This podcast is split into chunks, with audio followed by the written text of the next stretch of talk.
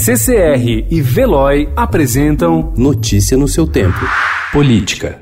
Trocamos hoje dois ministros, né? Ficou completamente militarizado o meu terceiro andar, são quatro generais ministros agora.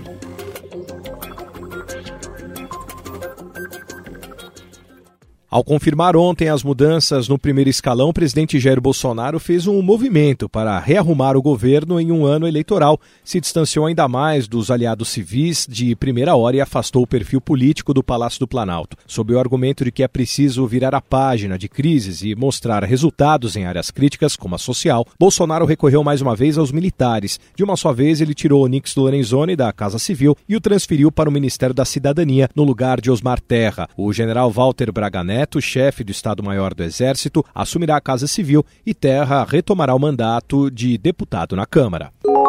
Quatro funcionários destituídos da equipe de tecnologia da informação do Ministério da Cidadania, por causa de suspeitas de fraudes em contratos na área de computação, continuam ocupando cargos no governo do presidente Jair Bolsonaro. Os funcionários questionaram a versão apresentada pelo então ministro Osmar Terra para a saída da pasta e alegaram que não foram avisados sobre o motivo da realocação. Ontem, Bolsonaro anunciou a saída de terra do ministério.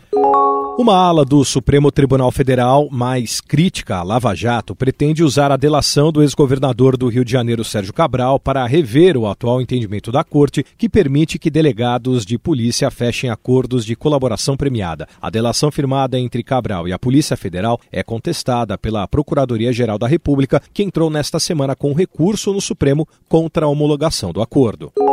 Após ordem judicial, o Facebook forneceu às autoridades brasileiras dados cadastrais e registros de acesso de 79 contas que podem ser usadas nas investigações do assassinato da vereadora do Rio, Marielle Franco, e de seu motorista Anderson Gomes. A informação consta de uma decisão da ministra do Superior Tribunal de Justiça, Laurita Vaz, ao analisar recurso da empresa contra a decisão da Justiça que determinou quebra de sigilo de dados de 82 terminais telefônicos. Notícia no seu tempo. Oferecimento CCR e Veloy.